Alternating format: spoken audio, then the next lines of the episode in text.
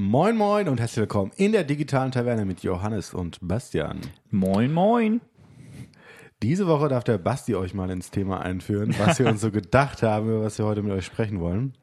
Tja, es ist dieses Mal ein bisschen weniger technisch, als es sonst ist. Ähm, und zwar wollen wir sprechen, es hat natürlich trotzdem mit dem Internet zu tun. Ich meine, es hat halt heute irgendwie alles mit dem Internet zu tun.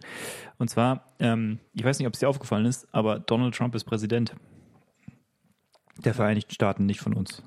Ah, slightly ist mir das äh, im Social Media Bereich aufgefallen. Und wenn man sich das so anschaut, ähm, stellt man sich doch die Frage, wie ist das eigentlich möglich? Also, was, was, was, was ist denn da los? Und im Prinzip, das, worüber wir sprechen wollten, ist dieses Phänomen, das irgendwie in letzter Zeit so sehr zugenommen hat, dass es eine Art von, naja, dass unser Diskurs so entgleitet ist, unser politischer Diskurs, dass wir einfach keine gemeinsame Faktenbasis mehr haben zwischen, ähm, zwischen den beiden Seiten. Ja, dass man auch einfach generell ähm, mittlerweile über politische Themen im Internet anders kommuniziert, als man es in der, Re also Anführungsstrichen realen Welt macht, im gewohnten politischen Diskurs, wobei das ja da auch schon vorhanden ist oder immer mehr reinkommt, habe ich so das Gefühl. Und dass einfach eine andere Diskussionskultur, die man in den sozialen Medien ja immer so nachsagt, auch langsam dahin überschwappt. Ähm, da kann man jetzt so, so Buzzwords in den Raum schmeißen wie Fake News oder wie auch immer. Und Das hat Trump übrigens erfunden, hast du gehört? Es gibt einen Clip, gehört. gibt einen Clip, wo Trump sagt, ja, uh, one of the greatest words of all time I came up with this, uh, uh, the media is fake. ja. Ja, das fand ich sehr witzig, dass er geglaubt, dass er das erfunden hat. Ich meine, das ist so, wenn man seine eigenen, äh, wie sagt man Delusion auf Deutsch? Illusionen. Illusionen, na gut, äh, also Delusionen, wie auch immer, auf jeden Fall, wenn man, wenn man seiner eigenen Realitätsverdrehung so sehr erlegen ist, dass man irgendwann äh, dem eigenen Hype glaubt, ne? Das finde ich schon amüsant in Facetten, aber naja. Ja, Donald Trump ist halt nur eine Ausgeburt dieses Phänomens. Ja. Mhm. Also ich glaube, man sieht es jetzt auch wieder mitunter daran, jetzt zum Beispiel auch Artikel 13, wie die Diskussionen dazu gerade geführt werden, dass es da auch Anleihen davon gibt. Ähm, das ist natürlich, also gerade in dieser ersten wirklich, ähm, wenn man jetzt bei Artikel 13 bleibt, in dieser ersten richtig großen Welle, jetzt nicht die, die wir gerade aktuell haben. Also wir sind jetzt gerade im März, die, die erste große war so im November, rum meine ich, Oktober, ähm, wo dann auch diese ganzen Videos kamen, ja, äh, also YouTube wird gelöscht. Äh, und also diese Art und Weise. Ähm, die Panikphase, nennen wir es die, Panikphase. die Panikphase, die dann auch sehr schnell wieder abgeflacht ist, wo, wo man einfach sieht, da haben sich die Leute auch nicht mit auseinandergesetzt, was es jetzt eigentlich ist. Und wir haben jetzt mal, also auch mitunter, wir können auch Videos generieren, um einfach Aufmerksamkeit zu bekommen, weil wir das jetzt mal ins Thema reinpacken und mal ein bisschen, "Ah, das ist alles so schlimm und ah. Aufmerksamkeit! Genau. Ja. Und das ist, glaube ich, mit einer der größten Punkte. Aufmerksamkeit ist äh, noch viel, viel mehr ähm, in den Fokus gerückt. Also ich muss mit meinen Themen Aufmerksamkeit generieren.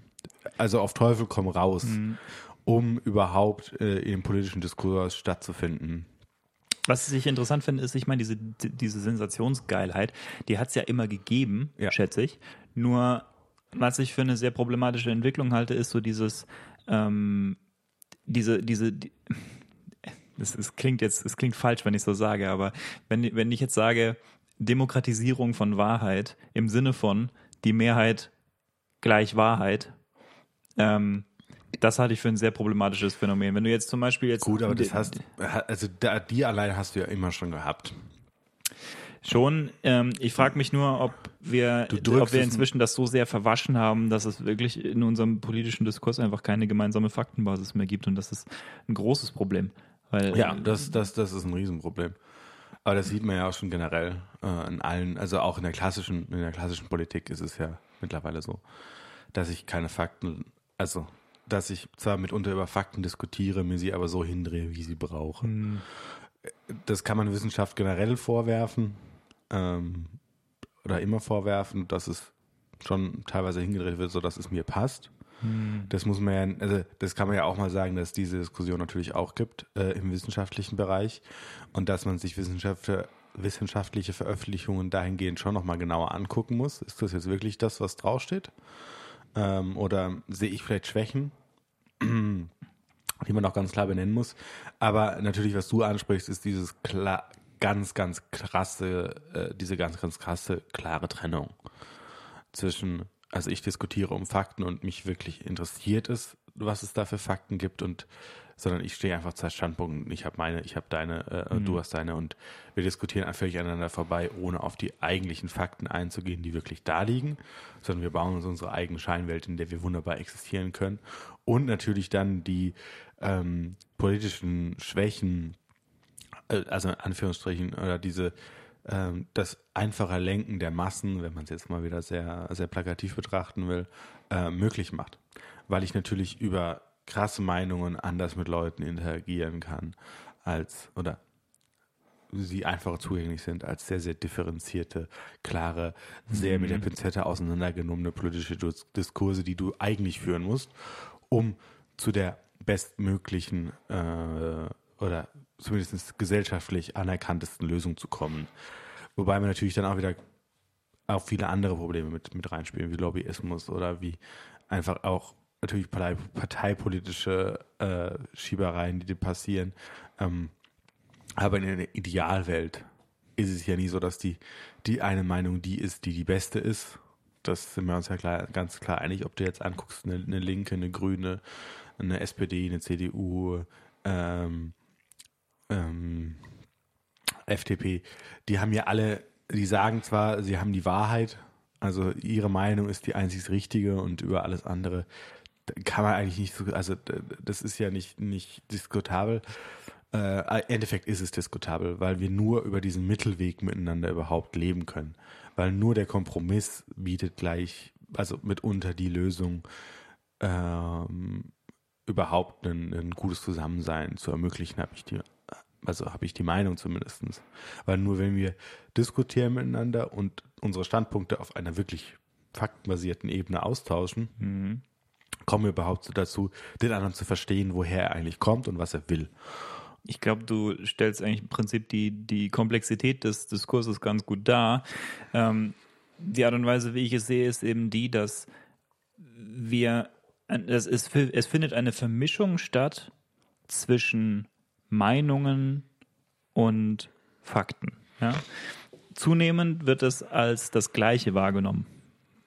Dabei muss man natürlich sagen, wie finden wir überhaupt irgendwie was heraus? Also was ist, das ist natürlich jetzt schon, schon fast philosophisch, ja, was ist Erkenntnis, ja?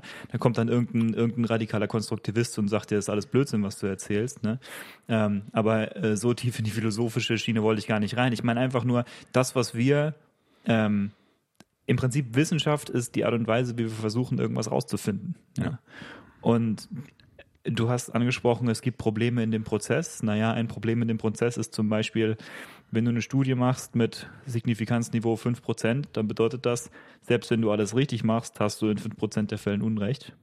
Vielleicht. Ähm, ja, und dann, also, dann muss man ja auch noch betrachten, dass der, der Beta-Fehler, der jetzt, also, das muss man jetzt vielleicht, also. Jetzt geht's los mit Statistik. Jetzt geht's los mit Statistik, aber natürlich betrachtest du dahingehend erstmal nur, ob du deine äh, Alternativhypothese annehmen kannst oder ablehnen kannst. Ja. Und das machst du auf diesem 5%-Niveau. Das ist alles nur gewachsen. Das ist jetzt nicht, weil das, das das Optimale ist, diese 5%, sondern weil man gedacht hat oder weil man früher mal gesagt hat, diese 5% sind unsere 5%, darüber geht jetzt nichts.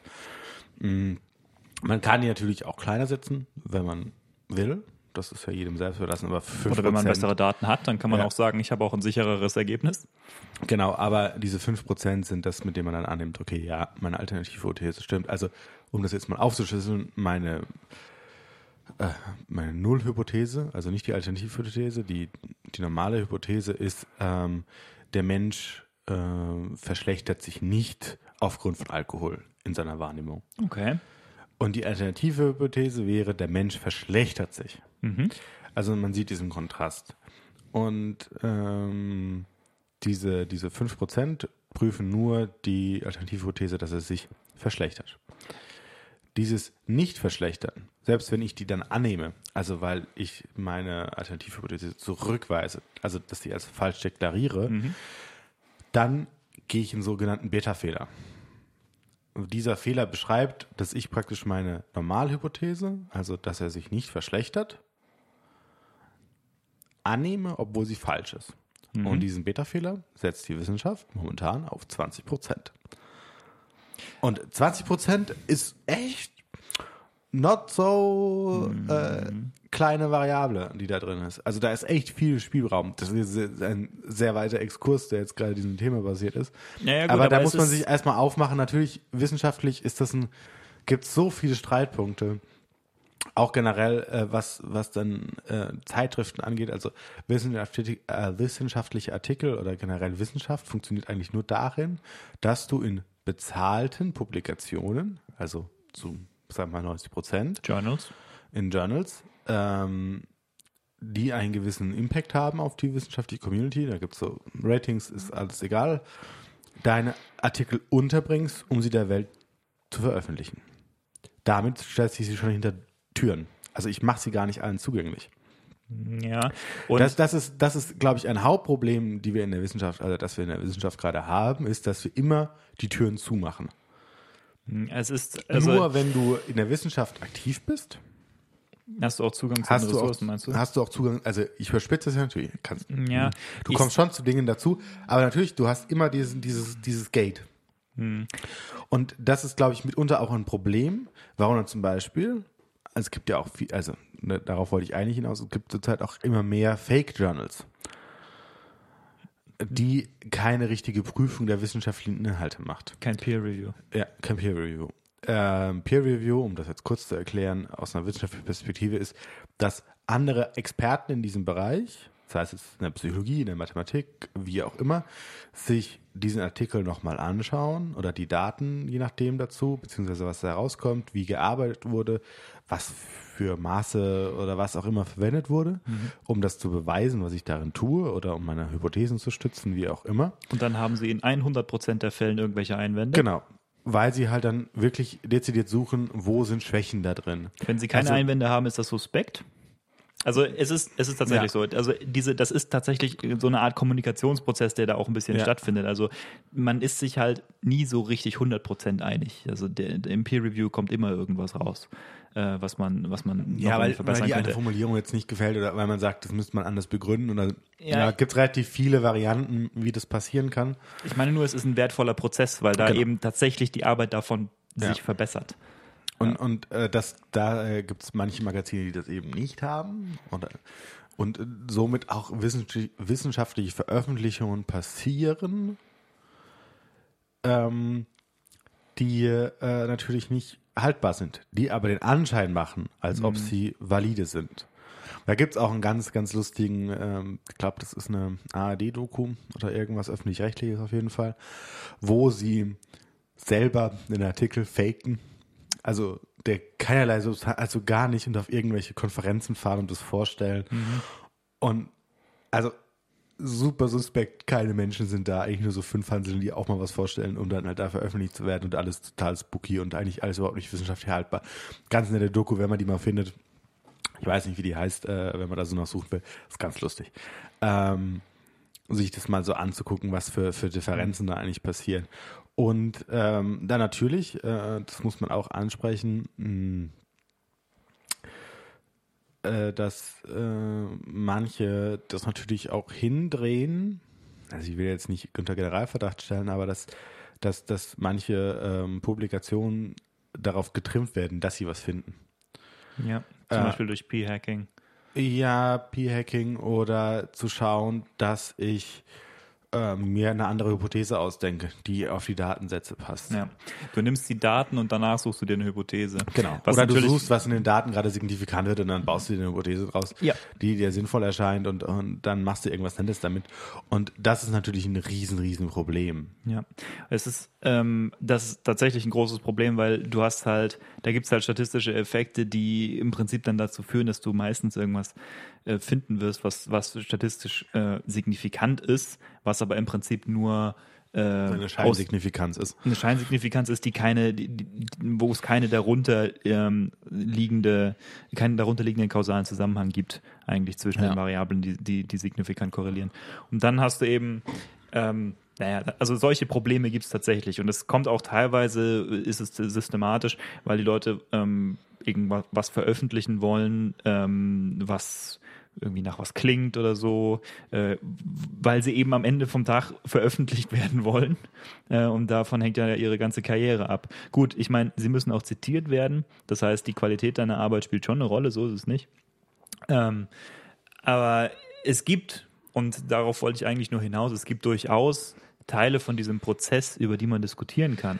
Nur, was ich für problematisch halte, ist, dass, ähm, dass jetzt Leute im Prinzip solche Detailunsicherheiten zu einem Zweifel am ganzen Ding erheben. Ja. Weil nach wie vor ist das natürlich der zuverlässigste Prozess, den wir haben, um Erkenntnis zu gewinnen. Genau. Ähm, äh, ein anderes Ding, was ich jetzt kurz noch reinschmeißen- reinwerfen will, sind jetzt zum Beispiel auch natürlich ein Problem, äh, was immer existiert, ist, wenn du von externen Auftraggebern Projekte finanziert hast, die ein wirtschaftliches Interesse daran haben. Ja. Also siehe zum Beispiel Pharmaforschung oder ähm, ja, äh, Dinge. Also da gibt's auch ganz, ganz äh, lustige Anekdoten. Ähm, ich werde jetzt, äh, ist jetzt praktisch mal äh, losgelöst davon erzählen, also wa- wahre Geschichte. Ähm, an einer an einer Klinik, ähm, in, an der ich auch schon war, ähm, ist es der Fall gewesen wohl, dass die ein Projekt mit einer, also die machen keine Pharmafirmen mehr, keine Projekte mit Pharmafirmen, die haben irgendeinen Test entwickelt, äh, nicht, also muss es nicht genauer spezifiziert werden. Und ähm, die Pharmafirma hat einen fatalen Fehler gemacht, weil sie hat das Produkt schon verkauft, bevor sie es überhaupt getestet hat. Und dieser Fehler, also dieses idiotische Handeln, ist nur dazu zur Frage gekommen, dass die zu dumm waren, zu checken, welche Klinik für sie forscht. Und dann ein Ja. Vertreter aufgelaufen ist bei denen, der ihnen das Produkt, was sie gerade forschen, verkaufen wollte. Und dann hat der, der Zuständige in der Klinik so gemeint, äh, So viel zum Thema, es ist noch nicht fertig, ist noch nicht geprüft. oh. wow, Also- krasse Geschichte. So, und also das ist natürlich ein krasses Beispiel, weil für die geht es darum, Geld zu machen Ja. und nicht, um Ja. jetzt wissenschaftlich krassen Erfolge zu bringen. Das sieht man ja Good auch daran, dass Practice ist nicht so ihr Haupt. ja oder auch Prioritätsding. ja und, und natürlich auch nur sich darauf zu fokussieren, was Geld bringt. Also ihnen bringt ja kein Geld, so seltene Krankheiten zu erforschen.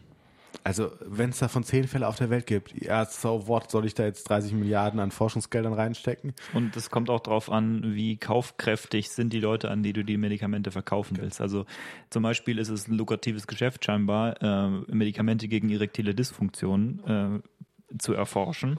Davon gibt es eine ganze Menge, äh, weil du eben eine etwas kaufkräftigere Kundengruppe dann hast, als wenn du eben irgendwelche Tropenkrankheiten erforschst. Gut, das ist, Ja. äh, das, ist das eine. Ähm, im Prinzip stellt das auch so ein bisschen raus, wie schwierig es tatsächlich ist, sich wirklich über irgendwas zu informieren. Ich meine, wenn du du kannst eben nicht Experte für alles sein. Es, äh, Nee, ein Experte möglich. ist immer ein Domänenexperte, ja. Ja, Ähm, und selbst in der Domäne ist er dann noch spezialisiert auf das eine Ding, Ja. was es halt noch so, was halt so sein Thema ist. Ich meine, ich rede jetzt mal nur von dem, womit ich mich ein bisschen auskenne, und das ist Mathematik. Äh, ich meine, jemand kann Mathematik studiert haben, aber drei Jahre oder fünf Jahre Mathematikstudium genügt nicht, um wirklich Experte für irgendeinen Bereich zu sein. Äh, du kannst dann nur so benennen, was die Bereiche sind und du kennst von allem die Grundlagen so. Und ich meine, Ja. die Breite, äh, bin ich äh, jetzt zuletzt auch darauf hingewiesen worden, diese Breite ist natürlich auch wertvoll für sich, ja, und du hast auch Ist auch andere, andere. Skills, die damit zusammenhängen, dass du eben, naja, du, du kannst dich besser, du kannst dich besser dann reinlesen in neue Sachen und so und dann kann man eben das vertiefen äh, in, einem, in einem weiteren Ja, äh, du, Schritt. du brauchst auch immer eine Breite, um überhaupt an Diskursen teilnehmen zu können, weil du dann, also auch, wenn- um, auch um Sachen einschätzen zu können. Ja, genau. Hat es überhaupt eine Relevanz oder äh, Ja. woher kommen jetzt gerade die Einflüsse, die ich daraus treffe? Ähm, ich überlege gerade, ob ich irgendein, ob man irgendein Beispiel finden kann, was jetzt mal außerhalb dieses gesamten Konglomerats irgendwie Forschung ist. Ähm, Naja, ich meine, es ist eben so, dass wenn du jetzt einzelne Studien zum Beispiel betrachtest, ja, dann gibt es dort Ergebnisse, wo du denkst, okay, ja, das ist ja irgendwie überraschend oder was auch ja. immer, irgendwie nennenswert. Aber ähm, im, im größeren Kontext äh, der anderen Studien, die es in diesem Bereich gibt, betrachtet, ist es vielleicht weniger relevant oder mehr relevant. Und genau. das einschätzen zu können, ähm, das erfordert eben ein bisschen eine breitere Perspektive über diesen ganzen Bereich und eben auch eine ganze Menge Domänenwissen.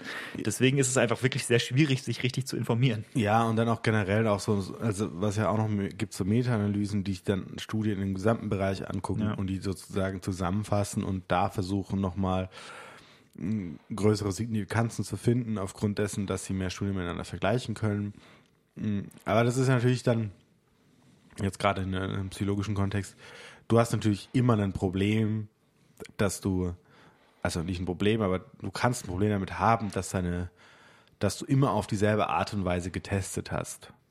Mhm. Weil nur schon allein die Art und Weise, wie du ein gewisses Problem testest, beeinflusst natürlich deine Testung. Ähm, ob ich dir jetzt was, also ob mir jetzt die eine Aufgabe gibt, die Rechnen ist, oder die eine Aufgabe, die Lesen ist, sie können die gleichen Bereiche ansprechen, du kannst aber Probleme damit bekommen, weil du Effekte noch gar nicht absehen kannst. Wenn man es jetzt auf andere also das sind jetzt Gedächtnisfunktionen, das interessiert jetzt alles nicht weiter, aber wenn man jetzt betrachtet, ähm, es gibt eine gewisse Lernart, die äh, sozusagen an unseren Funktionen, also an den steuernden Funktionen so einen Ticken vorbei arbeitet, also die einen schnelleren Weg nimmt ins Gedächtnis und die wurde auf eine gewisse Art und Weise geprüft. Und vermutlich wenn man sich jetzt gerade Forschungen äh, anschaut, äh, zu denen ich Zugang hatte, die noch nicht veröffentlicht sind, zu teilen, zu teilen schon, ähm, dann scheint es der Fall zu sein, dass nur schon das Bildmaterial an sich bedingt, ob ich etwas finde oder nicht finde. Hm. Ähm, oder generell, äh, wenn man sich jetzt Bildmaterial anschaut, das muss auf eine gewisse Art und Weise aussehen, damit ich überhaupt Ergebnisse bekomme, beziehungsweise damit ich überhaupt vergleichbare Ergebnisse über verschiedene Studien ja. hinweg bekomme. Und solche Sachen einzuschätzen, da reden wir dann schon von Expertenwissen, was dafür notwendig genau. ist. Und ähm, dafür auch diese Masse natürlich, also diese Breite, ja. ähm, dass ich nicht nur ein Experte dafür bin, äh, neurologischen Gehirn auseinanderzunehmen und zu sagen, da ist eine Schwäche, dort ist eine Schwäche, das ist für das zuständig, das ist für das zuständig, sondern ich muss auch wissen, wie bin ich überhaupt da hingekommen? Oder was gibt es auch noch für andere Mechanismen im Menschen, die Dinge beeinflussen können. Mhm. Jetzt also ist es natürlich wie, so, dass verschiedene Felder da unterschiedlich entwickelt sind. Ich meine, sag mal so, wenn du, also die meisten Wissenschaften oder im, Englischen sagt man Science bedeutet äh, Naturwissenschaft ja eigentlich, äh, schließt solche Geisteswissenschaften wie Mathematik zum Beispiel eigentlich gar nicht ein. Ähm, dann arbeitet man eben eigentlich immer mit Daten. Das heißt, wenn du überhaupt irgendeine Chance haben willst, äh, halbwegs kompetent zu beurteilen, die Relevanz oder auch die Methode von irgendeiner äh, Studie, die du vor dir hast, dann musst du dich eben auch auskennen mit Statistik und mit Good Scientific Practice und wie sollte man da rangehen, ja, äh, und muss diesen Prozess kennen. Mm. Und im Wesentlichen ist es eben so, dass die allermeisten Leute zu den allermeisten Themen äh, werden, werden so tief daran nicht einsteigen wollen. Ich gebe dir ein Beispiel. Ich habe versucht, mich zu informieren über Homöopathie. Ja? ja. Also, weil ich habe nämlich gedacht, klar, wenn du googelst, findest du eine Million Sachen. Ähm, aber im Prinzip interessiert mich das gar nicht, sondern ich will wissen, was gibt es für harte Fakten. Was sind die Sachen, die wir wirklich gefunden haben, wo es am besten äh, peer-reviewte Paper mit, Replik mit Replikationsstudien schon gibt. Ja. ja? Und deswegen habe ich äh, explizit nach solchen Sachen gesucht. Und ich habe tatsächlich eins gefunden. Ja, da ging es irgendwie, das war eine. Aber hast du über Google gesucht? Google Scholar, ja. Okay. Ja, das wäre jetzt zum Beispiel das nächste. Also, weil wenn du nämlich ins, ins World Wide Web hinausgehst, mhm. dann kannst du es, also, dann wird es sehr, sehr schwierig, wissenschaftliche Artikel dazu zu finden, die äh, wirklich ja. ähm, Substanz haben. Ja, und das Also, kommt auch von dem ganzen Informationsmüll. Ja, klar, Ja. das ist, das ist ja ein Riesenproblem und da sieht man natürlich, auch, wie du Meinung natürlich auch beeinflussen und steuern kannst, wenn du weißt, wie eine Plattform wie Google funktioniert oder also wie ranke ich meine Inhalte höher. Ja. Und äh, damit werden sie auf einmal zur Wahrheit. Also Nur äh, der Fall, dass sie bei Google ranken oder nur der Fall, dass sie bei Wikipedia drinstehen. das ist diese Demokratisierung, von Ja. der ich gesprochen habe. Ja, dadurch, Und- dass die Leute das für relevant halten, wird es auf einmal relevant. Genau. Und äh, Wikipedia natürlich, es hat sehr, sehr viele gute Seiten, das muss man natürlich auch sagen, aber man muss auch die Schwierigkeit sehen, in der Wikipedia sich befindet, aufgrund der Art und Weise, wie sie Artikel ähm, validieren, dass sie richtig sind. Weil im Prinzip brauchst du nur eine, also Du brauchst eine Quelle. du brauchst eine Quelle und die kannst du dir zur Not auch selber bauen. Also, Also- gut, die muss auch, da gibt es gewisse Sie versuchen dagegen vorzugehen, aber es ist tatsächlich in der Praxis möglich. Genau. Und, und da sieht man schon, dass, äh, dass da ein Problem besteht. Ja, im Prinzip äh, war das auch der Grund, warum ich überhaupt so, so hardcore im Prinzip äh, Low-Level gehen wollte, weil wenn du dir halt überlegst, eine Wikipedia ist, das ist eine, eine Tertiärquelle, ja. Wikipedia zitiert aus Literatur, die selbst zitiert aus Primärquellen.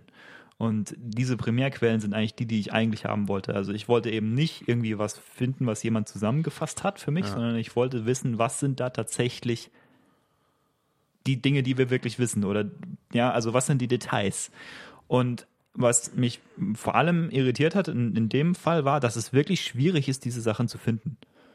Und das, Ja, das deutet für mich an, dass es da wahrscheinlich tatsächlich nicht so viel gibt. Ja, weil du an der falschen Stelle gesucht hast. Kann Äh, sein, ja. Aber, Aber, das, das, das, das finde ich auch immer schwierig. Also, und da merkt man schon, wie schwierig es auch selbst für, für, für uns ist, äh, wissenschaftlich belastbare Artikel zu finden, die ich wirklich benutzen kann oder wissenschaftliche Informationen mal, mal unabhängig von den Artikeln, in denen sie veröffentlicht worden sind. ich meine, ich bin jetzt halt nicht so der Mega-Wissenschaftler. Ich meine, ich kenne mich aus in dem Bereich, in Ja, dem ich aber- halt unterwegs bin. Ja, aber du weißt Aber- auch, wie du Informationen suchst, äh, die wissenschaftlich sind, um damit zu arbeiten. Naja, ich weiß, was ich suche. Ich weiß aber nicht, also in dem Bereich zum Beispiel weiß ich nicht, ob ich an der richtigen Stelle gesucht Ja, habe. genau. Und- ja, und es da ist durchaus ich- möglich, dass ich irgendwie große, große Bereiche, irgendwie komplette Journals, die, die eben auf die Art und Weise nicht zugänglich sind. Genau, und, Ja. und da sieht man schon wieder die Problematik natürlich da, also die ich auch vorhin schon angesprochen habe, dass wir gerade dieses Herrschaftswissen Wissen in der Wissenschaft eigentlich immer hinter Geld verstecken. Und teilweise hinter Terminologie. Ja, und das Also- gut, das, das ist natürlich äh, das, das andere Problem. Ja, also das ist einfach, es ist einfach teilweise nicht zugänglich, selbst wenn du die Artikel lesen könntest. Ja. Also, also du kann, du, kannst, du kannst sie lesen auf eine physikalische Art und Weise, aber Ja. du, du kannst nicht aufnehmen, was da Genau. wirklich steht. Also da gab's, äh, gibt's auch ganz, ganz lustige Sachen, wo ich dann ähm, äh, in der Anfangszeit vom Studium, wo es halt irgendwelche englische Artikel ging und da bist du dann auch nicht so drin im Englischen, also vor allen Dingen, weil ich in der Oberstufe kein Englisch hatte mehr und nur Latein. Dann äh, habe ich äh, äh, der Sekretärin von meinem, von meinem Großvater das gegeben, die äh, Engländerin ist. Und sie ruft mich an und sagt, also ich kann das übersetzen, aber was zur Hölle steht da? also Ja, ist- auch auch das ist kein ein also Lückentext auch, im Prinzip. ja, und auch teilweise halt so Fachwörter, die natürlich für den Spezialisten was aussagen. ja. Ähm, aber natürlich äh, jetzt genauso das Thema Signifikanzniveau. Ähm, wenn ich jetzt als um, also was was sagt mir das? Jetzt mal davon abgesehen, dass wir das jetzt gerade verstehen, was wir von was wir reden. Aber wenn ich das jetzt als Otto Normalbürger, der sich noch nie damit beschäftigt hat, wenn ich jetzt in eine Schulklasse gehe und sage, na Signifikanzniveau, was ist das? Das kann mir keiner sagen. Das lerne ich erst im Studium. Und auch so Dinge Theoretisch in der. Überstu in der Oberstufe übrigens. Ba Signifikanzniveau? ja, im baden-württembergischen Lehrplan ist das vorgesehen. Okay. Ja, vielleicht haben wir das auch gelernt. Ich weiß es Ja, nicht. war so. Nein, aber also da sieht man schon die Das. Signifikanzniveau ist eine obere Schranke für den Fehler erster Art. Ja, das. Äh, Also für die Wahrscheinlichkeit ja. eines Fehlers erster ja, ja, Art. klar. Ja. Ähm, aber so oder auch sehr, sehr spezialisierte Begriffe äh, in äh, jetzt im psychologischen Kontext, bei dir im mathematischen genauso vorhanden. Ja. Ähm, wo man sich dann halt so fragt, also ja gut, äh, ich muss jetzt auch zehn Paper lesen, damit ich weiß, was dieser Begriff mir gerade sagen will. Oder was, oder ich muss mal einen Professor fragen, ja, was ist das jetzt eigentlich? Also was, was drückt das aus? Äh, also Familiarität, Rekollektion, das kann ich jetzt in den Raum werfen. ähm, man kann sich vielleicht ein bisschen was drunter vorstellen, aber was es eigentlich ist, ey, Das erfordert eben ein bisschen knows. eine breitere Perspektive, die auch gebildet ist von dem, was wir sonst so rausgefunden haben. Ja. Und das ist halt, also es ist tatsächlich, das ist eigentlich das, worauf ich nur hinaus wollte, es ist wirklich schwierig, seriöses Wissen sich anzueignen. Ja. Und es erfordert ein bisschen mehr Arbeit, als nur irgendwie kurz irgendwas zu googeln. Du kennst, kennst ja wahrscheinlich den Spruch, äh, please don't confuse your Google search with my medical degree. Ja, wenn dann irgendwie Leute zum Arzt kommen und sagen, sie haben gegoogelt und sie glauben, sie haben Krebs, ja. Und dann, das ist halt, ja, das ist, es ist im Prinzip so die, die, die, äh, ein großes Problem unserer Informationsgesellschaft ist, dass die Leute denken, Informationen stehen ja für jedermann bereit. Ähm, also ist ja jeder Fun Fact sozusagen bloß ein Google Search entfernt. Und wenn es um so Kleinigkeiten geht, die, also am besten die auch nicht kontrovers sind äh, und nach Möglichkeit auch Sachen, die wirklich irgendwie nur einzelne Zahlen sind, dann ist es wohl möglich, diese Informationen auch zu finden. Aber sobald es irgendwie um ein bisschen schwierigeres Thema geht, wird es richtig, wird's richtig schwierig. Richtig schnell, richtig schwierig. Und ähm, meine, im Prinzip mein Fazit zur Homöopathie war, ähm, ich vermute, es gibt nicht wirklich viel wirklich validierte Basis, auf der das aufbaut. Und ähm, es wäre denkbar, dass ich in den falschen Ecken gesucht habe, aber ich ähm, bin relativ zuversichtlich, dass da müsste ein bisschen mehr Smoke sein, sozusagen, damit ich ans Feuer glaube. Ja? Ja, aber das ist ja, ähm, da kommt ja dann, wenn man es sehr böse will, nochmal zum Tragen, dass der Mensch vor allen Dingen daran glauben muss, ähm, dass Dinge funktionieren. Also mitunter für einen, zum Beispiel jetzt äh, wieder psychologisch. Du meinst wegen Placebo-Effekt nicht. Ja, Also genau. es ging, es ging mir schon darum, Ja, dass, nee, dass, es, dass, es, dass es signifikant über dem Placebo-Effekt liegt. Also, ja. Ähm, aber dann auch so, ähm, also im psychologischen Kontext auch so dieser, äh, der, der größte, äh, größte Punkt, der darüber aussagt, ob eine Therapie funktioniert oder nicht, ist vor allen Dingen, also mitunter die, ähm, die, die, der Glaube des Therapeuten an seinen eigenen therapeutischen Ansatz. Wenn ich als Therapeut super davon überzeugt bin, was ich hier gerade tue, egal ob das jetzt wissenschaftlich korrekt ist und egal ob das jetzt irgendeine Relevanz hat, gerade für das Problem, was wir da zu lösen versuchen, oder ob das, also ob es funktioniert oder nicht, ist völlig egal, solange ich als äh, Psychologe daran glaube, oder also nicht als Psychologe, sondern als Mensch daran glaube, dass das, was ich gerade hier tue, die bestmögliche Variante ist, das zu tun. Und äh, es wird allen das Heil geschenkt. Funkt, es funktioniert das bei meinem Patienten auch am besten. Das ist interessant, weil du quasi selbst, also da, da, weil du durch deine Einstellung dem gegenüber das kommunizierst und das löst, einen, das löst einen Effekt beim Patienten Genau. aus. Ähm, das ist krass. Also das sind halt solche Sachen so, ich meine, es gibt datengetriebene Wissenschaften wie die Physik zum Beispiel, in der, bei der können wir mit von sehr hohen Sicherheiten reden. Da reden wir nicht von 5%, da reden wir von 4 Sigmen. Das ist eine total andere Größenordnung an Signifikanzniveau. Ähm, aber dort gibt es eben solche komplexen Prozesse nicht. Also da gibt es andere komplexe Prozesse, aber eben solche Sachen, die, die das menschliche ähm, Erleben und Verhalten. er, ja, Erleben und Verhalten schreiben, da, da ist es eben, da gibt es eben irgendwie Querverbindungen, die, mit denen du nicht gerechnet hast. Ja, vor allem die Variabilität dessen ist ja auch viel größer. Also wenn ich nun einen Stein, also hm, wenn ich jetzt einen Stein heiß mache, dann wird er heiß. Ja. Äh, da passiert aber nicht so viel drumrum. Wenn ich jetzt ein einfach, äh, bleiben wir jetzt beim einem Das ist ein relativ gut beschreibbarer Prozess. Ja. mach was halt. Wenn ich jetzt aber einem Menschen Stress aussetze und sozusagen auf diese Art und Weise heiß mache, dann kann ich bei dem einen diese Reaktion erwarten, bei dem anderen diese und bei dem anderen diese. Es gibt Du hast- tausend Querverbindungen Du hast zwischen eine Sachen. Variabilität und du hast allein nur schon die Art und Weise, wie du es machst, löst was aus bei dem Patienten, also bei dem Menschen, dass der sich anders verhält. Und da merkt man einfach, äh, das ist halt ein viel zu komplexes Problem. Ein sehr, sehr komplexes Ding, wo ich natürlich auch nur über theoretische Konstrukte, die schon eher wieder in die Philosophie-Richtung gehen, natürlich, die ich versuche mit wissenschaftlichen Beweisen zu hinterlegen Also mit Daten zu mit füttern. Daten zu füttern, ähm, plausibler Versuche darstellen, also dass, dass sie wirklich das tun, was ich denke, dass sie tun. Natürlich wenn ich es mir anders zusammenbaue, kann eine andere Theorie rauskommen, die genauso valide das beschreibt, was ich gerade hier an den Phänomenen finde. Hm. Ähm, es ist ja natürlich auch, ähm, wenn ich jetzt was Falsches in der mathematischen Welt sage, äh, natürlich ist es ja auch nur ein theoretisches Konstrukt Mathematik, ähm, was ich anwende und die Theorie, in der ich Mathematik, also ich habe in der Mathematik ja Grenzen gesetzt, zumindest in der Theorie.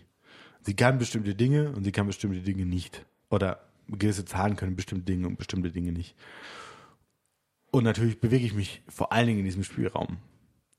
Ähm, und das ist natürlich auch nur ein, also sehr böse gesagt, ist auch nur ein Konstrukt, was ich mir ausgedacht habe. Das ist nicht unbedingt böse gesagt, das ist genau das. Ähm, Ich bewege, das ist natürlich ein sehr, sehr nützliches Konstrukt, weil es sehr, sehr viel beschreibt, was ich in der Ja. Welt finde. Aber im Endeffekt, vielleicht in 100 Jahren oder 300 Jahren wissen wir, okay, das ist was ganz anderes. Äh, es ist tatsächlich eigentlich interessant und die meisten Leute nehmen das so nicht wahr, aber ähm, im Prinzip, was Mathematik ist, ist, äh, wir setzen uns ein paar Regeln vor. Ja? Wir setzen uns ein paar Spielregeln für die Objekte, mit denen wir spielen. Das sind die Axiome. Und die nehmen wir einfach an. Das sind im Prinzip würdest du vielleicht sagen, es sind Sachen, die irgendwie super basic sind. So, ja, zwei parallele Geraden schneiden sich nicht. Ja. Ähm, aber wir nehmen irgendwas an, von dem wir einfach nicht wissen, ob das stimmt. Wir sagen einfach mal, es interessiert uns auch eigentlich gar nicht, ob das stimmt, sondern wir nehmen das als wahr an und innerhalb von diesem Sandkasten bewegen wir uns jetzt. Ja. Und wie relevant dieser Sandkasten für unsere tatsächliche Welt ist, es steht auf einem anderen Blatt. Zum Beispiel euklidische Geometrie oder nicht euklidische Geometrie, die zwei, Graden, die zwei parallelen Graden könnten sich vielleicht schneiden. In der nicht euklidischen Geometrie oder so projektive Geometrie tun sie das im, in irgendwie einem gemeinsamen Fernpunkt. Ja.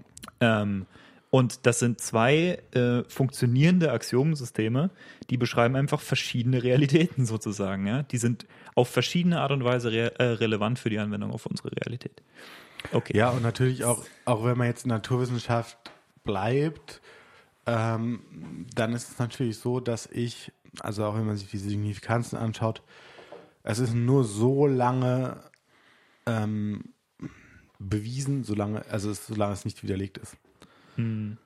Ähm, also da gibt es natürlich, äh, äh, gerade in, äh, in den Naturwissenschaften ist es der Fall, ähm, also es gibt zwar sehr, sehr viele Anzeichen anscheinend dafür, dass es wahr ist, aber ich muss ja nur einen Gegenbeweis finden, dass es, und schon ist die ganze Theorie futsch. Vor allem bei datengetriebenen äh, Wissenschaften, also bei empirischen Wissenschaften, äh, was die im Prinzip alle sind, bis auf Geisteswissenschaften, ähm, muss man natürlich sagen, wir haben es hier zu tun mit einer Konvergenz gegen die Wahrheit. Ich meine, die darunterliegende Prämisse ist, dass wir davon ausgehen, es gibt überhaupt eine Wahrheit, eine objektive Ja. Wahrheit. Äh, Das ist erstmal die erste Prämisse. Und dann basierend auf dieser Annahme äh, können wir jetzt hergehen und können sagen, wir beobachten mal diese Realität und versuchen anhand dessen, was wir sehen, zu ein Modell zu finden, was möglichst gut beschreibt oder möglichst konsistent ist mit dem, was wir sehen. Ähm, und dieses, dieses Modell nennen wir, naja, das nennen wir dann, wenn es mal vernünftig ausgereift ist, nennen wir das eine Theorie. Ja, das, also die Theorie beschreibt nicht nur irgendwie die Daten, sondern die beschreibt auch, was wir denken, woher die Daten kommen. Also was ist, das beschreibt auch das Modell darunter und einen größeren Zusammenhang davon. Und ähm, Ja, naja, und, und da sieht man halt auch schon wieder, wie schwierig es dann schlussendlich ist, Wissenschaft zu betreiben.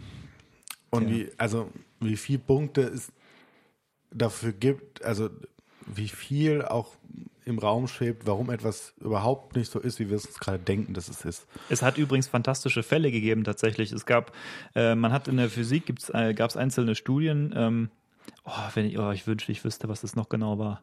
Es war äh, irgendwie Kosmologie, glaube ich. Auf jeden Fall, ähm, es gab, es hat eine Studie gegeben, die hat, sagen wir mal, Aussage A für höchstwahrscheinlich wahr befunden mit zwei Segment Signifikanz, was fantastisch hoch ist. Also fantastisch geringe Irrtumswahrscheinlichkeit. Und man hat Jahre später eine zweite Studie gemacht, wo man versucht hat, das zu replizieren mit viel, viel mehr Daten und viel, viel genaueren Techniken. Also es ging da irgendwie auch um Messergebnisse. Ähm, und hat herausgefunden, dass entgegen aller Wahrscheinlichkeit das wahrscheinlich nicht stimmt. Also sie haben halt einen Test gemacht mit höherer Genauigkeit und haben herausgefunden, dass dieser unwahrscheinliche Fall wohl tatsächlich eintritt. Und das ist eben, es ist fantastisch, dass es so ist, im Sinne von, es ist einfach sehr unwahrscheinlich, aber unwahrscheinliche Sachen passieren eben auch. Na gut, ähm, im Prinzip, wir haben jetzt viel gesprochen darüber, wie äh, der wissenschaftliche Prozess einfach ein bisschen komplex ist. Ähm, ähm, aber ich sag mal so, im, im Großen und Ganzen, denke ich, sollte man äh, im Kopf behalten, es ist nach wie vor der beste Prozess, den wir haben, um, äh, äh, um Erkenntnis zu gewinnen. Und wenn jemand sagt, er ist der Meinung, das ist alles Quatsch, weil ihr habt ja selbst keine Ahnung, wovon ihr redet und das hat ja auch alles irgendwie äh, so und so eine Irrtumswahrscheinlichkeit, ja. Äh, außerdem ist das alles Herrschaftswissen und ich glaube euch alles nicht und ihr seid alle korrupt und so. Ähm, dann denke ich, muss man auch irgendwann an den Punkt kommen, wo man sagt, guter Mann, du musst uns bessere Daten vorlegen und bessere Argumente vorlegen. ja. Und eben, und an der Stelle wird es dann halt schwierig. Wenn du jetzt, äh, ich sag mal so, es gibt viele, viele Themen sind vielleicht ein bisschen esoterisch. Ich meine, was auch immer, Homöopathie ist wahrscheinlich ein, ein relativ, relativ äh, kontroverses Ja, aber Thema, aber trotzdem ist es den Leuten im, im Großen und Ganzen ist es egal. Ja? Also man muss sich ja nur so Themen anschauen, die jetzt äh, sehr, sehr groß sind, wie Klimaerwärmung Genau. und alles. Und, und Da wird's richtig relevant. da wird es ja. ja. relevant und da merkt man ja schon, auf was für zwei unterschiedlichen Faktenlagen man diskutiert. Oder, oder, oder Impfgegner. Ja, Ja. das sind Sachen, das sind, das ist nicht, das ist kein Spaß hier. Wir reden, das, das sind richtig ernste Themen. Und es ist wirklich wichtig, dass wir eine gemeinsame Faktenbasis versuchen zu schaffen. Ja, und auch anerkannte Faktenbasis und, und äh, von gewissen Quellen, die müssen sie halt, dass man auch, also natürlich muss man da auch wieder diesen Autoritäten vertrauen, von denen wir so gerne reden. Ähm, aber genau das ist der Punkt. Man muss anerkannte Autoritäten schaffen, die Wissen vermitteln. Oder zumindest Wissen als momentan die objektiv, der objektive Blick auf dieses Thema ähm, bringt. Und genau, wenn man sich jetzt Impfgegner anschaut, das, das ist auch, glaube ich, mit ein Phänomen einfach auch davon, wie, ähm, wie Internet oder generell Social Media und die neuen Informationsmedien dazu beitragen, ähm, falsch Nachrichten oder andere Meinungen ähm, zu teilen und diese dann auf einmal zur real wirkenden Realität zu werden. Und das ist diese Vermischung von Meinungen und Fakten, von denen ich gesprochen habe. Und ich glaube, Also im Prinzip, du hast es, du hast es ist ja immer ein dargelegt. Funken Wahrheit in dieser Meinung drin. Das ist ja auch das Gute, warum es dann funktioniert. Im weil- Fall von Impfgegnern ist übrigens der Funken Wahrheit eine gefälschte Studie, für die der gute Mann seine Lizenz verloren hat. Ja, ähm, oder der Funken Wahrheit, dass natürlich äh, Impfungen dazu führen können, dass ich Nebenwirkungen habe. Also natürlich, also in einem sehr, sehr unwahrscheinlichen Fall kann ich natürlich von einer Impfung sterben. Dieser wahrscheinlich, Theoretisch, ja. Theoretisch. Das passiert sehr, sehr selten mal. Ja. aber es ist halt nicht die Regel und dieses Minimum wird zu dem Maximum aufgeblasen aufgrund von wir verteilen das jetzt mal auf Social Media und schaffen praktisch so Nachrichtenseiten, die das mir auch beweisen, dass es ja so ist, was ich gerade denke. Und auf einmal ist es so ein, also auch bei intelligenten Menschen, also es geht ja nicht nur darum, dass wir jetzt sprechen, dass wir jetzt ähm, irgendwie Hartz-IV-Empfängern oder also so der unteren Schicht unserer Gesellschaft, also Hartz-IV-Empfänger jetzt hm, äh, absprechen äh, oder in der intelligenten, so unintelligenten absprechen, nee, ihr versteht das ja noch nicht. Ihr seid zu dumm äh, und dadurch fallt ihr darauf rein. Das ist nicht der Fall. Das ist über alle Gesellschaftsschichten hinweg. Übrigens, sie auch Rechtsextremismus, das ist genauso ein Problem. Genau. Also das kann man dazu auch, also Ja. AfD ja genauso oder AfD beziehungsweise die Begleiterscheinung, ich habe Angst. Mhm. Ähm, und äh, das ist genau dieses Thema, es betrifft, das hängt nicht von der Intelligenz ab, die jemand hat, ob ich diese Wahrheit glaube oder nicht. Das hängt von seiner Bubble ab zum Beispiel. genau. Da hatten wir ja auch schon mal eine Folge drüber gemacht. Ja, also ich meine, ich denke, wir haben hinreichend dargelegt, dass es tatsächlich schwierig ist, sich, also egal ob man intelligent ist oder nicht, äh, sich wirklich gut zu informieren zu einem Thema ist wirklich schwierig. Und ähm, deswegen, das hast du auch dargelegt vorhin, ist es im Prinzip notwendig für die meisten Dinge im Prinzip einer Autorität zu vertrauen. Die Frage ist, was ist das für eine Autorität? Und da kommt eben diese, da kommen eben diese Massenphänomene, die wir heute mit Social Media haben, äh, werden da eben sehr, sehr problematisch. Weil, wenn deine Autorität, wer ist deine Autorität? Ja, der, der Präsident der Vereinigten Staaten, das ist wahrscheinlich in den USA eine, sagen wir mal, eine recht bedeutende Position für viele Leute. Und das ist auch ein Amt, was irgendwie eine gewisse Autorität mit sich trägt gegenüber den, den Leuten, die, Ja, die dort leben. oder auch alleine nur, dass ein Artikel auf Facebook ist. Ja. Also das ist ja, noch ein viel geringerer, äh, viel geringerer Schwellenwert. Nur alleine, dass ich in meiner Timeline diesen Artikel sehe. Oh, der scheint ja wahr zu sein. Ohne hinterfragt zu haben, von welchem Medium kommt es oder was auch immer. Oder ich lese noch die Überschrift. Milch ist Gift. oder also Oder Weizen, da kommen die Gluten, die kommen nicht holen. Genau, und, und schon, und schon sehe ich, also ohne groß mich mit damit auseinanderzusetzen, denke ich auch, oh, scheiße, neue wissenschaftliche Erkenntnisse, der, die Seite verkauft mir jetzt gerade super gut. Also okay, gut, wir müssen jetzt alle aufpassen, die Welt geht unter. Und ich will nochmal drauf äh, zurückkommen, dass dieses, was du siehst, ähm, was, also was dir in den Fokus gerückt wird, das beeinflusst natürlich auch, wie du über die Dinge denkst. Ich meine, wenn du jetzt, ähm, wenn du jetzt äh, im Prinzip in den USA wohnst und du siehst im Fernsehen, dass halt jemand, also dass Leute diskutieren über den Klimawandel und dann hast du da einen sitzen, der ist äh, der Meinung, dass es den Man-Made Climate Change gibt und dann ist da einer, der ist der Meinung, dass es den Man-Made Climate Change nicht gibt. Ähm, und dann, dann denkst du, okay, scheinbar steht es zur Debatte. Das ist aber in, diesem, in dieser Frage tatsächlich nicht der Fall. Es steht eigentlich nicht mehr so wirklich zur Debatte, weil wir, zu, zu sagen, äh, die, die eine Meinung hat, trägt genauso viel Gewicht wie die andere, äh, das, ist, das ist einfach ignorant. Das bedeutet einfach ignorant zu sein gegenüber dem, was wir in den letzten 20, 30 Jahren zu diesem Thema herausgefunden haben äh, und was es an Daten gibt. Und das, das ist einfach, ähm, naja, es ist einfach sehr schwierig, Leute, die in einer bestimmten Blase drinstecken, davon zu überzeugen, weil aus deren Perspektive bist du ja der Verschwörungstheoretiker. Ja?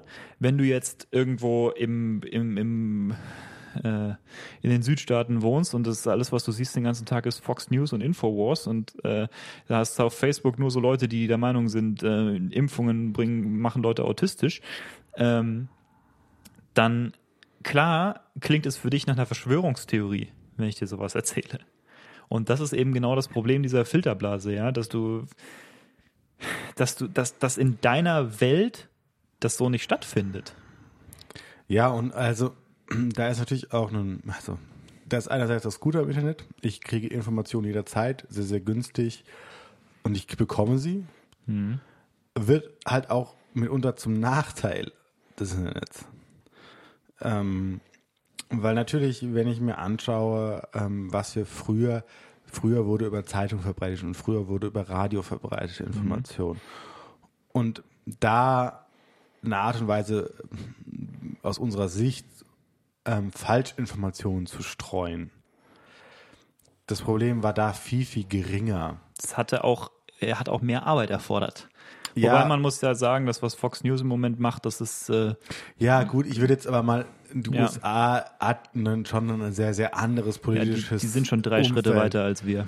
Ähm, und es war ja immer so. Also und Ja. äh, Rechts, also Anführungsstrichen Recht, äh, Rechtextremismus oder republikanisch sein Hm. in den USA ist ja viel, viel krasser schon immer gewesen, als wir es in Deutschland. Ja. Also in Deutschland, wenn du Republikaner guckst, so die, also die krassen, da denkst du ja auch so, Alter, das ist Zeit nochmal. Also die würdest du ja schon eher in eine nationalistische Ja, das Richtung ist, das stecken. ist, das ist aus meiner Sicht ist das schon eher Rechtsextremismus als das, was man hier konservativ nennt.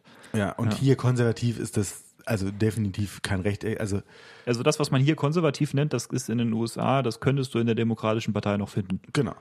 Ja.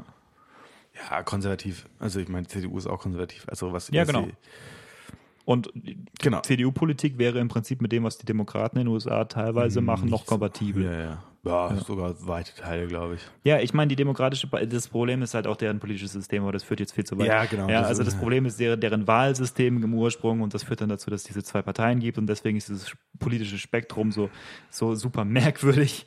Ja, und naja, wie, wie dem auch sei. es ist, ähm, Tut mir leid, jetzt habe ich mich verstolpert. Ich wollte eigentlich, ähm, ich wollte eigentlich auf was hinaus. Naja, also um jetzt nochmal äh, auch generell sich nochmal, also wir sind ja gerade im sehr, sehr philosophischen Thema gerade unterwegs. Ach so, ja. Was ist Wahrheit und was, äh, wie, wie finde ich sie? Ja. Und ich glaube, das ist auch so das Problem, auch, also ähm, was du auch vorhin äh, zumindest zwischen uns zwei schon mal gesagt hast, dieses Wahrheit oder Pflicht. ähm, also es geht ja so ein bisschen in diese Richtung.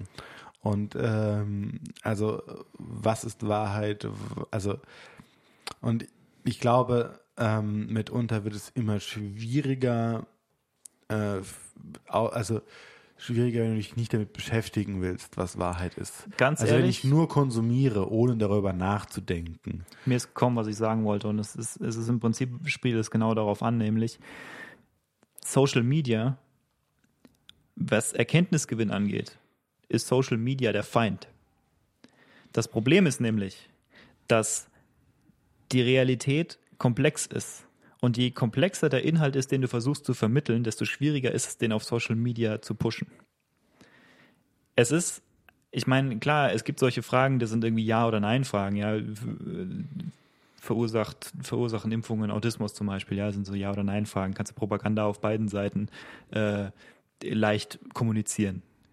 Aber äh, je komplexer der Zusammenhang ist, desto schwieriger ist es, den über Social Media zu verbreiten. Und das hat sich tatsächlich herausgestellt. Man hat inzwischen äh, herausgefunden, dass tatsächlich sogenannte Fake News äh, eine wesentlich sprunghaftere Dynamik haben in Social Media. Das heißt, in der Art und Weise, wie sie geteilt werden, in der Art und Weise, wie sie sich verbreiten, auch in der Art und Weise, wie sie äh, durch verschiedene Filterbubbles hindurch propagieren.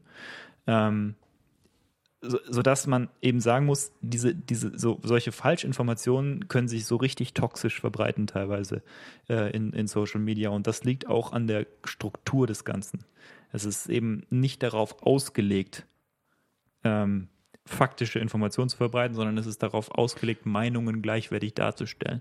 Ja, und nicht nur gleichwertig darzustellen, sondern sie auch möglichst einer breiten Öffentlichkeit zur Verfügung zu stellen, zu teilen, die darauf maximal reagiert. Es Ja. teilt, es liked, es disliked, Ja. es kommentiert, wie auch immer. Ähm, es ist nicht darauf ausgelegt, ähm, Das war die Wahrheit zu verbreiten. Es ja, die Wahrheit, ja, ähm, oder halt faktisches Wissen äh, auf eine stringente Art und Weise darzustellen, wo auch mal vielleicht das eine nicht so viel bekommt wie das andere und es allen auf eine gleichrangige Art und Weise zur Verfügung gestellt wird. Das, was Social Media macht, ist ranken. Das eine funktioniert besser als das andere. Es bringt mir mehr Leute auf meine Plattform. Ja. Ähm, das kann ja auch super, kann ja Impfgegner sein, ist mir scheißegal, solange ich Leute auf meiner Plattform halte und Ja. sie es möglichst weit verbreiten und teilen. Und da sieht man auch natürlich den, das Problem. Aber andererseits, das Problem habe ich auch in der klassischen Wissenschaft. Das, das stimmt. Äh, Ich sag mal Also- so, es muss ja von Facebook zum Beispiel auch nicht böse gemeint sein, aber Nee, wenn ich nee. jetzt den, wenn ich jetzt den Facebook-Algorithmus konstruiere, ja, habe ich ja Plattforminteresse und das Plattforminteresse Genau. ist, wie du schon gesagt hast, möglichst viele Leute möglichst sehr zu engagen auf meiner Plattform. Also und auch das ist aber auch bei YouTube so, bei äh, Twitter Genau. so, Instagram. Es geht ja hauptsächlich darum, Menschen in dieser Blase zu halten und sie auf meiner Plattform zu halten, damit sie dort interagieren und ich meine Werbung, ja. das kommt ja dazu, an sie bestmöglich verkaufen kann. Ja, gut, ich meine, du hast ein Interesse, aber im Wesentlichen, du willst das Engagement. Ich gebe dir ein Ja. Beispiel. Wenn du jetzt, hast, wann hast du zuletzt YouTube-Kommentare gelesen, von denen du gedacht hast, das war jetzt ein hilfreicher Beitrag zu unserer Diskussion? Ähm, da ich keine YouTube-Kommentare lese, Ja, gute Idee. Ähm, keine Ahnung. Also es, ist wirklich, also es reden ja immer viele davon, ja, YouTube-Kommentar ist so toll und irgendeine Ja, Community nee, und blablabla. nee. Und ich glaube, seit Anfang an, ich lese, also sehr, sehr, sehr, sehr selten. Also vielleicht bei einem Prozent oder 0,5 Prozent der Videos, die ich konsumiere, schaue ich mir die Kommentare an.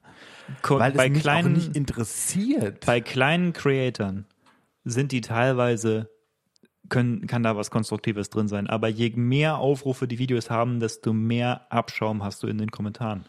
Und Ja, äh, desto mehr, also auch einfach aufgeblasene Kommentare und hast du, weil äh, nebenbei, wer sich interessiert, es gibt ein interessantes Video von CGP Grey, wo er im Prinzip erklärt, was der strukturelle Unterschied ist zwischen einer moderierten äh, Kommentarsektion oder einer moderierten äh, Diskussionsplattform, so wie Reddit zum Beispiel. Ähm, oder ich glaube, es ging da sogar speziell darum, was unterscheidet Reddit von YouTube-Kommentaren. Warum funktioniert Reddit, um einen sinnvollen Diskurs zu führen und YouTube-Kommentare tun das nicht? Und da äh, spricht er eben systematisch an, solche Sachen wie zum Beispiel YouTube vers versteckt die äh, Antworten oder YouTube rankt nach Popularität. Gut, oder das macht ja äh, Reddit auch. Ja, aber es ist auch viel stärker moderiert. Also Ja, Reddit. Reddit unterteilt in solche Subkulturen, die thematisch gegrenzt, Ja, ja, abgegrenzt sind und dann hast du da drin wieder viel, viel mehr Moderation und ähm, Ja, ich erlebe auch zum Beispiel, also ich verfolge so ähm, zwei Podcasts, ähm, wo ich auch den Reddit mitverfolge, ähm, Deutsche. Und da merkst du, das ist einfach eine, also einerseits Reddit ist schon erst mal die erste Hürde, das zu benutzen, also dass Leute da überhaupt draufkommen, Ja. weil das, ich glaube, außerhalb einer Technikblase ist nicht so Mainstream. ist ja. überhaupt nicht Mainstream und es ist auch nicht so einfach zu benutzen.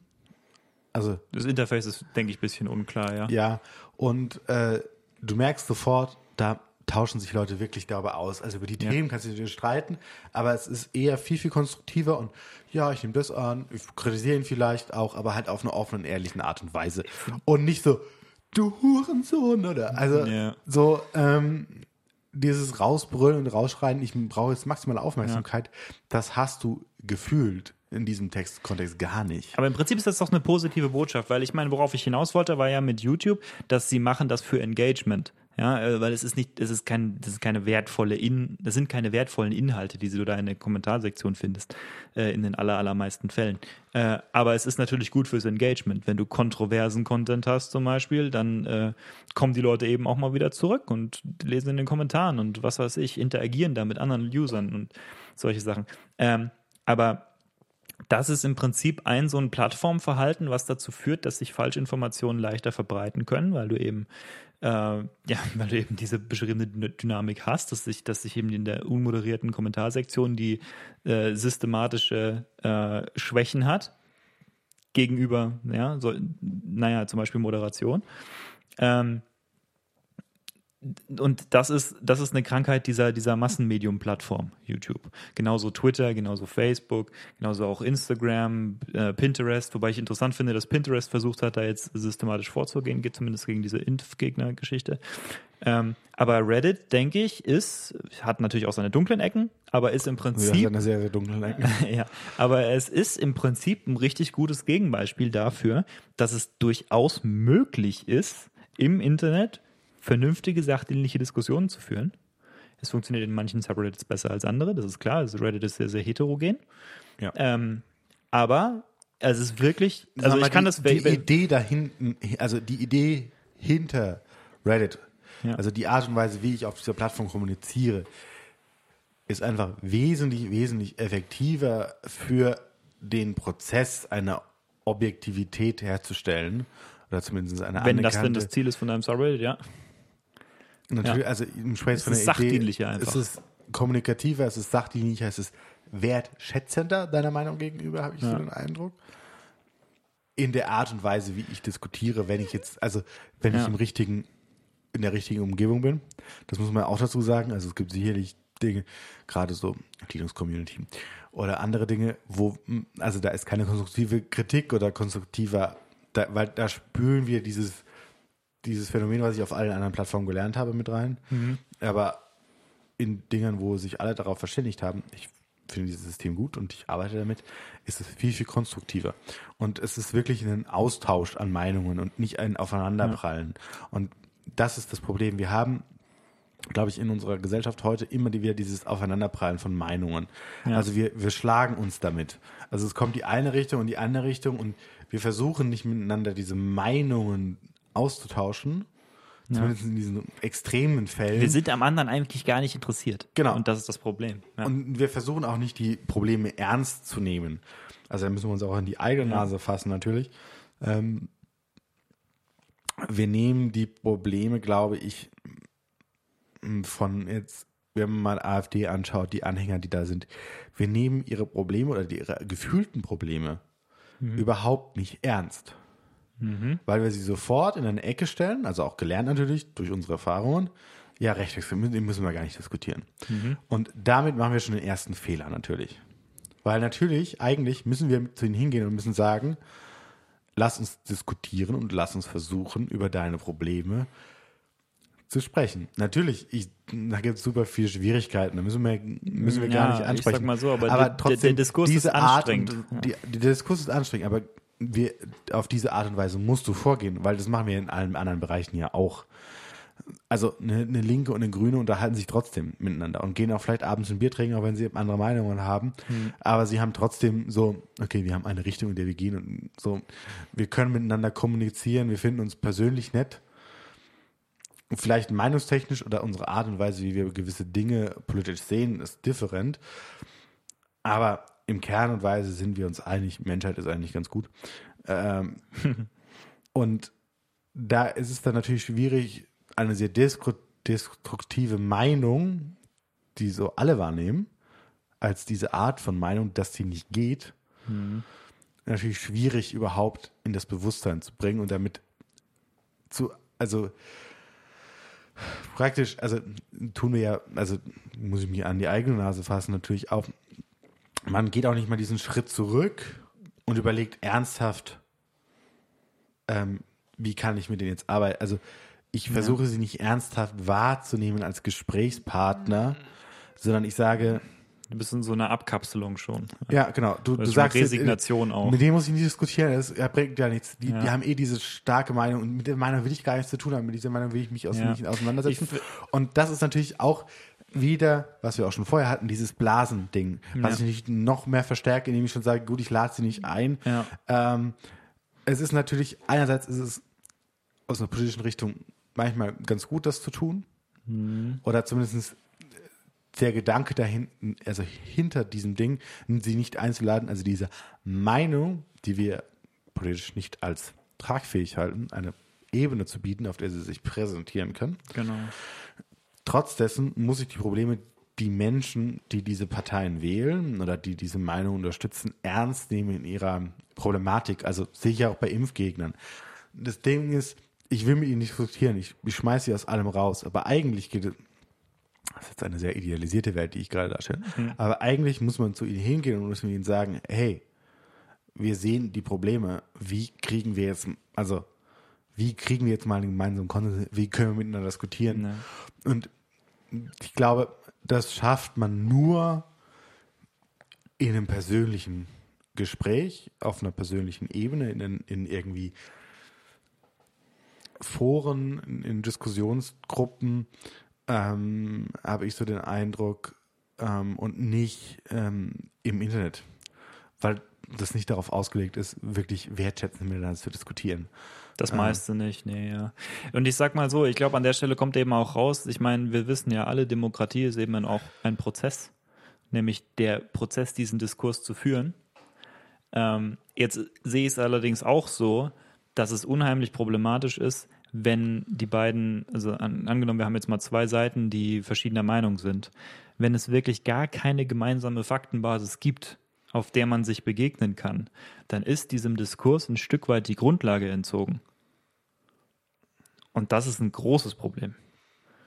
Weil, wenn ich jetzt, ich meine, geh mal hin zu, zu jemandem, der, äh, der ernsthaft das vertritt, was, was, wofür die Tea Party in den USA zum Beispiel steht, ja. Mit diesem, mit diesen Menschen habe ich keine gemeinsame Faktenbasis. Es ist, weißt du, nicht nur, nicht nur sind wir uns in der, also wir sind uns quasi nicht nur uneinig da, äh, darin, wie wir oder was wir folgern aus dem, was wir beide sehen können, sondern wir sind uns uneinig darüber, was wir sehen. Er lebt in einer anderen Welt als ich. Ja. Und das ist richtig, richtig schwierig, diesen, Ja, und, und ich diese glaube, Brücke da, zu schlagen. Und, und da müssen wir uns mal wieder auseinandersetzen, wie wir versuchen, diese zwei Welten wieder zusammenzukriegen. In eine gemeinsame. Ja. Äh, natürlich, diese Weltbildung gab es schon immer, wenn man es jetzt mal so nennen will. aber das ist, glaube ich, so der, der Kern des Ganzen. Wir müssen uns überlegen, wie wir in dieser Art und Weise, wie wir miteinander kommunizieren, weil wir es so toll finden über Social Media, wie wir es hinkriegen, diese Welt wieder zu einen sozusagen. Ähm, und nicht auf zwei unterschiedlichen Welten zu diskutieren. Das ist vielleicht ein ganz schönes, schönes, schönes Bild. Ja. Nicht zwei Erden, die nebeneinander existieren, sondern wir sollten sie bitte wieder in eine Fusion bringen, Ja. die sich austauschen will. Auch wirklich konstruktiv austauschen will und nicht, äh, wir schmeißen die Bombe rüber und kommt wieder eine Bombe zurück. Und das, das macht keinen Sinn und macht keinen, keinen Spaß. Und ähm, Und wir entwickeln uns nicht vorwärts. ja, Das ist ja das Frustrierende daran, ja. Ich meine, wenn, wenn du dir jetzt anschaust, was wir wissenschaftlichen Fortschritt gemacht haben in den letzten 200 Jahren, es ist wirklich richtig fantastisch. Wie weit sich die Physik entwickelt hat in den letzten 200 Jahren, Ja, das da ist auch- unglaublich. auch Es allein, dass es Internet gibt. Also das ist ja, Ja. auch eine Entwicklung von 40 Jahren jetzt vielleicht. ich meine nur, so, so, so von der Wissenschaft her meine ich, wie sehr, wie viel Erkenntnis wir dazu gewonnen haben in Bezug auf, wie gut wir die Welt verstehen, in der wir leben. Selbst auf eine basic Art und Weise wie Physik zum Beispiel, ja, hat sich äh, fantastisch verbessert in den letzten 200 Jahren, aber uns irgendwie ist es in unserer Gesellschaft, in der Mitte der Gesellschaft nicht angekommen. Ja, ich glaube, hm, das wird jetzt auch wieder sehr philosophisch. Und also, wenn wir jetzt auch wieder in diese, diese, diese hm, nationalsozialistische Richtung gehen, also wirklich auch nur die Richtung, ähm, ist, dass die Art und Weise, wie sich die Welt verändert hat, aufgrund von, von Globalisierung äh, und immer schneller werdendem Denken durch Social Media oder auch durch den Informationsaustausch. Also meine Nachricht ist in derselben Sekunde bei dir, wie wenn ich sie nach, äh, nach Amerika verschicke, ähm, dass auf einmal andere Dinge wieder in den Fokus rücken, die vorher nicht wieder betrachtet werden mussten. Also was heißt überhaupt ähm, dieser verbrannte Begriff, was ich sehr schade finde, was heißt Heimat? Also, wo bin ich zu Hause? Was ist das für mich? Ähm, und auf einmal muss ich mich abgrenzen, muss ich. Also, es kommt eine andere Angst wieder im Menschen zum Vorschein, glaube ich. Die Führt zu diesem vorher, Abschottungsverhalten. ja, meinst die, du? die, die vorher nicht ähm, angesprochen werden musste, weil sie nicht mehr so im, in der Präsenz, also in der gedanklichen Präsenz war, weil es kein Problem war, was ich mich, was, dem ich mich annehmen musste. Wo ich plötzlich gemerkt habe, es kommt was auf mich zu, was ich gerade nicht verarbeiten und handeln kann. Und Weil du vorher mehr lokal gelebt hast und, und ja, und also lokal oder da kamen ja auch Ausflü äh, Einflüsse von außen, aber es ist nicht so schnell passiert. Es ist auch so eine Reizüberflutung. Also und natürlich auch so dieses, je nachdem, einerseits dieses, ich will, will meinen Standpunkt behalten, ich will erstmal fühle ich mich hier ganz wohl, so wie ich bin. Und andererseits, ich merke, ich muss mich verändern, um überhaupt in dieser Welt überleben zu können. Ähm, und das mag jetzt nur daran liegen, dass ich einen Ortwechsel immer habe, ähm, dass ich ähm, auf einmal für meine Arbeit umziehen muss, von, von rechts nach links und vorne zurück, von Hamburg nach Frankfurt, von Berlin äh, zurück nach München oder also jetzt, nur, dass ich immer in Bewegung sein muss, immer für meinen Arbeitsplatz hinterherreisen muss und ich nicht mehr dieses dörfliche oder dieses städtische Leben ja auch, also ich lebe nicht mehr in der Community, je nachdem, äh, sondern ich springe nur so hin und her. Es, es lebt so aneinander vorbei und andererseits, genau, und andererseits gibt es auch diese stark Verwurzelten, die dann auch nicht weggehen und die sagen, wir sind jetzt unsere Gemeinschaft und ah, wir werden bedroht von außen, weil auf einmal alles so schnell geht. Und ich glaube, da hängt es auch so dran, dass unsere Gesellschaft es gerade nicht klar kriegt, das miteinander irgendwie in Einklang zu bringen. Dass sich die davon nicht angegriffen fühlen und die anderen auch von der anderen Seite nicht angegriffen fühlen, von ihrer Art und Weise zu leben. Und Ich wie denke- wir es wieder zu einem Zusammenleben hinbekommen, das Ja. ist, äh, es ist jetzt nicht einfacher. Es ist ein sehr, sehr schwieriges Problem, ähm, an dem alle Seiten profitieren trotzdem jeder das Seine behalten kann, ohne sich ausgegrenzt zu fühlen. Ich denke, man kann da zu dem Thema auch sagen, im Prinzip ist es eine, eine Debatte über Abschottung oder Zusammenarbeit. Ja? Wollen wir zusammenarbeiten oder wollen wir kleinere Subkulturen bilden, in denen wir unsere eigene Blase behalten können und äh, eben so weiterleben, wie wir es immer gemacht haben. Ja. Das erfordert aber Abschottung, weil sich das Ganze, also weil, weil sich die Welt ja verändert. Weil du, ähm, weil du, das ist, das ist ja genau das, das, der Effekt dieser Globalisierung. Zum Beispiel unsere Flüchtlingskrise, sogenannte Flüchtlingskrise, die wir im Moment haben äh, in Deutschland. Ähm, das ist im Prinzip genau die gleiche Debatte über Abschottung oder Zusammenarbeit. Wollen wir uns abschotten in Deutschland, in Europa oder wollen wir versuchen, zusammenzuarbeiten? Ja, und ähm, nehmen wir auch die Probleme, die wir in der Welt hervorrufen, durch unsere Art und Weise zu leben überhaupt an? Ja. Oder wollen wir sie von uns weghalten? Das, das spielt in der Debatte auch äh, eine Rolle. Ähm, diese ja. Folge ist sehr, sehr politisch geworden. Äh, ja. Sehr, sehr abstrakt, vielleicht auch im Vergleich zu allem anderen, was wir bisher diskutiert haben. Ich sage mal, wir haben jetzt auch ein paar politische Themen angeschnitten, wo man sagen müsste, im Prinzip bin ich der Meinung, das sind die, das sind die Themen, über die wir eigentlich diskutieren sollten. Nur dadurch, dass wir so wenig gemeinsame Basis haben, auf der wir in unserer politischen Landschaft im Moment stehen, denke ich, ist es auch ein Diskurs wert. Äh, zunächst mal einzugehen auf diese Fake News Problematik und das war im Prinzip die Idee. Ja. ja das, wir äh, sind sehr, sehr philosophisch geworden, haben sehr, sehr viele Themen, glaube ich, seitwärts aufgemacht, ähm, die man vielleicht jetzt nicht im ersten Moment damit zumindest in Verbindung bringt. Äh, wir sehen es jetzt so. Also ich, ich, finde, das hängt alles zusammen. Ja, ja, das, das ist, ist äh, aber das ist, hängt auch an uns Menschen, wie wir Menschen sind, glaube ich, immer wieder, ähm, dass es überhaupt zu sowas kommt terber Mensch und Technologie in dem Fall, ne? Ja, also wie die, funktioniert dieses, ah ja, und, und wie nutzt Technologie den Menschen aus und Mensch Technologie und es hat also sich ja was, was spricht, also wie spricht es sich gegenseitig an? Also ja. ähm, ich verstehe den Menschen besser, also kann ich ihn besser in Technologie in Verbindung bringen und ihn besser mal, nutzbar machen. Und diese Technologisierung der Mensch, des menschlichen Zusammenlebens durch Social Media, das hat eine Dynamik hervorgebracht, die, ähm, die ich, ich, und ich denke, das haben wir dargelegt, in dem Zusammenhang für problematisch halte. Ja, sehr, sehr, sehr und, problematisch. Äh, das wollte ich nur so mal so mitgeben. Ja, und ich glaube, das ist auch das jetzt, was mal in den Gedanken bleiben sollte, sich damit mal ja. auseinanderzusetzen, was heißt es eigentlich, in dieser heutigen Welt Meinung auszutauschen und Meinung wahrzunehmen oder auch Fakten wahrzunehmen und mhm. nicht wahrzunehmen. Wie das alles zusammenhängt, unserer Meinung nach, das ist ja jetzt alles nur unsere Meinung, wie wir das gerade ja, sehen. Ja gut, eine andere habe ich leider nicht. Ja, nee, aber das sollte man dazu gesagt sein. Natürlich kann man das anders sehen, wenn man das möchte. Ja, Von das äh, habe ich Respekt dafür und dann können wir, können wir auch den, diskutieren. In den offenen Diskurs gehen, äh, ja. den anderen wertschätzen, das vor allen Dingen. Ja. Und ihn nicht nur sagen, ja, gut, müssen wir gar nicht diskutieren. Mit dir kann man ja nicht diskutieren. Doch, ich muss und sollte mit allen diskutieren. Lass uns diskutieren. Genau, lasst uns mehr diskutieren, wertschätzend diskutieren, würde ich sagen. Ja. Damit soll es auch äh, für heute gewesen sein. Wir sagen ciao, ciao. Ciao, ciao.